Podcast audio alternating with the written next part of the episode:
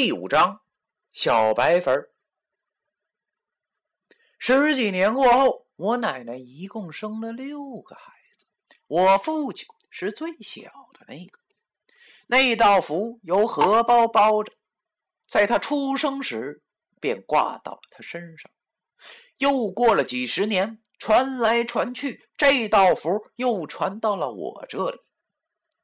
小时候我很淘气。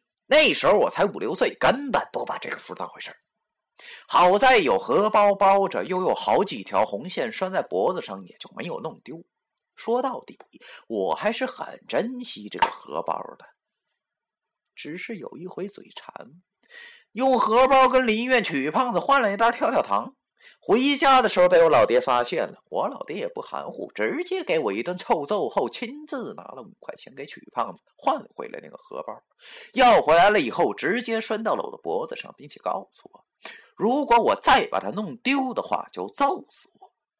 本来我想跟我老爹说他还冤枉钱了，一袋跳跳糖才五毛钱，但是望着老爹的怒容，我愣是没敢开口。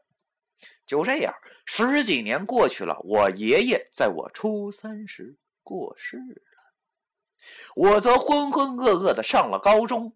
我记得那年我十七的时候，正好高二。